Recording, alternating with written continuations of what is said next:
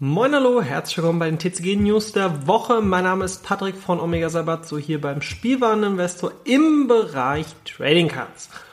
Heute reden wir mal wieder über Pokémon, über Magic. Ähm, bei Pokémon gab es ein paar recht große Events und da gab es natürlich auch neue Decks.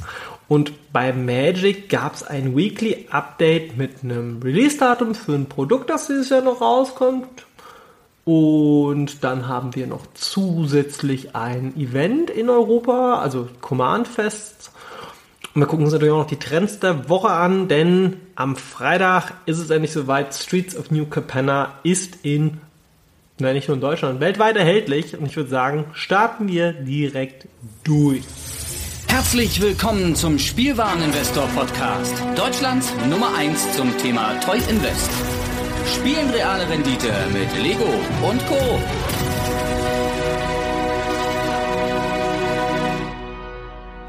So, also, wir haben, ah ja, und wir haben noch ein neues Format. Ein neues Format äh, für online. Denn in Magic Arena hat man sich entschieden, hey, ähm, wie wär's, wenn wir versuchen jetzt mal langsam aber sicher Pioneer bei Magic Arena hinzuzufügen. Und wir nennen das aber nicht Pioneer, weil wir haben ja noch nicht alle Karten von Pioneer, also nennen wir es Explorer. Ähm, ich lese mal ganz kurz, Link findet ihr auch nochmal in den Show Notes. Äh, ich lese noch mal ganz kurz hier das Explorer-Format. Explorer ist ein neues digitales Erlebnis in Magic, Arena, Magic the Gathering Arena, ein dem Magic mit gedruckten Karten treues, nicht rotierendes Format mit allen Karten, die im Pioneer-Format legal sind und in der Arena erscheinen. So, das heißt ja schon mal, hey, äh, wir haben vor, Pioneer auf Arena zu bringen. Ach, wir haben noch nicht alle Karten da. Deswegen, ähm, ja, machen wir einfach die Bandlist mit dem, was wir schon haben, weil zum Beispiel Field of the Dead und Co. sind halt natürlich schon gebannt, ne? Also man hat einfach die Pioneer Bandlist genommen und möchte sich jetzt quasi langsam an Pioneer rantasten. Das heißt, in den nächsten Monaten wird es wahrscheinlich Updates geben mit, hey, jetzt packe ich hier äh, weitere Karten auf Arena, damit wir mit Explorer durchstarten können. So, zum anderen haben wir im Juni 2022 ein dreitägiges Commander-Event in Deutschland, in Frankfurt, veranstaltet von JK Entertainment, das nennt sich Command Fest, findet vom 24. bis zum 26. Juni, wie gesagt, statt. Und was bedeutet das? Man kann vor Ort verschiedene, ähm, zum Beispiel Commander Legends, Battle for Baldur's Gate Draft, Seal to a Giant, ähm, Commander, Grand Melee, Classic Commander und so weiter und so fort spielen. Gibt auch noch ein paar Side-Events. Ja, das Ganze äh, ist weltweit in verschiedenen Spots. Das ist unsere deutsche Vertretung an dieser Stelle. Ich war in der Vergangenheit schon öfters mal auf JK Events gewesen in Frankfurt am Main und das kann man ruhig mal machen. Das ist eigentlich ganz angenehm. Ähm, kommen auch recht viele Leute hin, ist auch super zentral. Von daher auch eine Empfehlung an dieser Stelle, wenn man mal wieder Commander spielen möchte. So. Dann, was haben wir denn noch alles? Ähm, wir haben ein Release-Datum für Double Masters 2022. Denn am 8. Juli ist es endlich soweit. Double Masters 2022 kommt raus und Double Masters 2020 war ja schon ein Set, das sehr krasse Wellen geschlagen hat. Denn man hat eigentlich ein ziemlich krasses Reprint Best-of bekommen von sehr vielen Karten, die gefragt waren ähm, sehr viele Tron-Karten und also Tron ist das Deck um Khan Liberated und Ugin the Spirit Dragon. Und da kann man jetzt quasi sich auch freuen, was kommt denn Double Masters 2022? Warum Double Masters? Vielleicht für die, die noch nicht so lange mit dabei sind. Double Masters hat die Thematik gehabt, immer alles, was irgendwie mit Verdopplung, Duo, Zweifach oder sonstiges 100 plus. Es gab natürlich noch einige Karten da drin, die einfach nur normal nachgedruckt wurden die jetzt nichts mehr mit dem Thema Double zu tun hatten, aber es war schon immer so, hey, du kriegst zwei Foils pro Booster, du kriegst zwei Rares pro Booster, Rares und oder Mythics. Genau, so. Dann kommen wir schon zu den Trends der Woche. Denn wir haben am Freitag den Release von Streets of New Capenna und in der höchsten Position nach dem Set Booster Display finden wir den Professional Facebreaker. Das ist auf Platz 1. Ähm, ist eine Karte, die ich persönlich sehr, sehr, sehr, sehr gut finde, weil sie auch für Pioneer sehr stark ist. 3 Mana, 3, äh, 2, 3, Menace. Ähm, immer wenn eine oder mehr Kreaturen Schaden zufügt, Combat zufügt, dann Spieler, mache ich einen Treasure Token und ich kann einen Treasure Token exilen äh, opfern meine ich, und dann kann ich mir die oberste Karte von meinem Deck exile und kann die dann spielen, diese Runde. Na, also eine solide rote Karte, die wahrscheinlich auch ihr Einzug in verschiedene Decks finden wird. Dicht gefolgt in den Charts sehen wir dann Raffins, Tower und auch alle anderen der Triome, die jetzt Stück für Stück nach oben gehen. Ähm, wir hatten mal kurzzeitig sogar unter 9 Euro. Inzwischen, wenn ich mir welche aus Deutschland bestelle, bin ich schon bei 10 Euro. Denke, das geht noch ein Stückchen höher.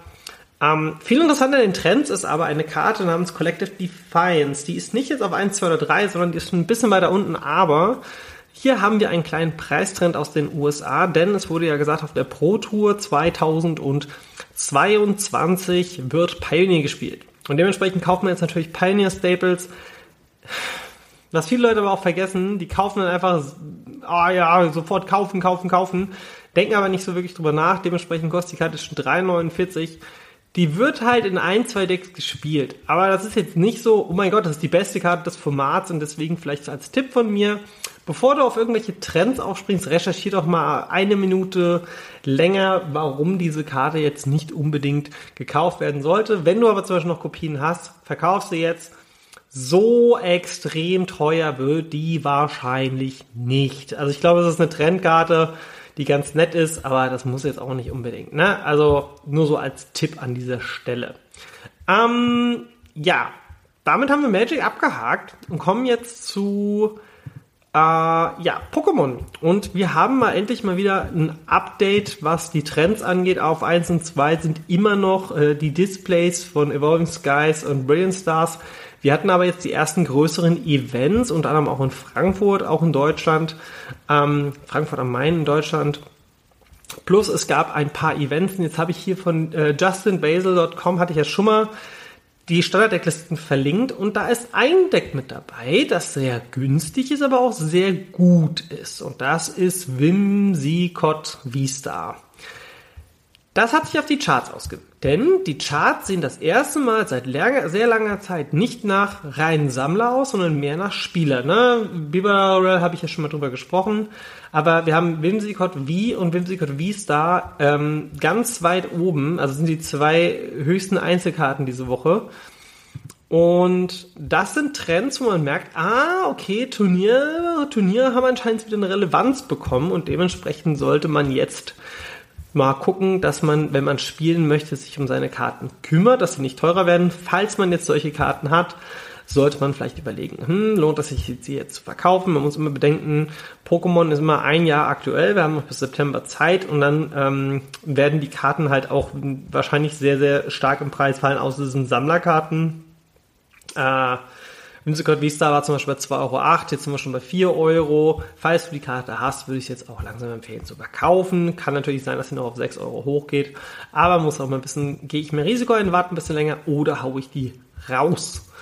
Und ja, am Ende möchte ich noch ganz kurz auf meinen Patreon hinweisen äh, von Omega Sabatsu. Dort gibt es einen Discord-Server, bei dem ihr euch quasi, wenn ihr Mitglied werdet bei Omega Sabatsu, ähm, wenn mich unterstützt, dann könnt ihr dort gerne auch mit drauf kommen. Da gibt es dann nochmal ausführlichere Einkaufstipps und natürlich auch noch sehr viel längere Podcast-Episoden, die jetzt hier über die Newsfolge darüber hinausgehen würden.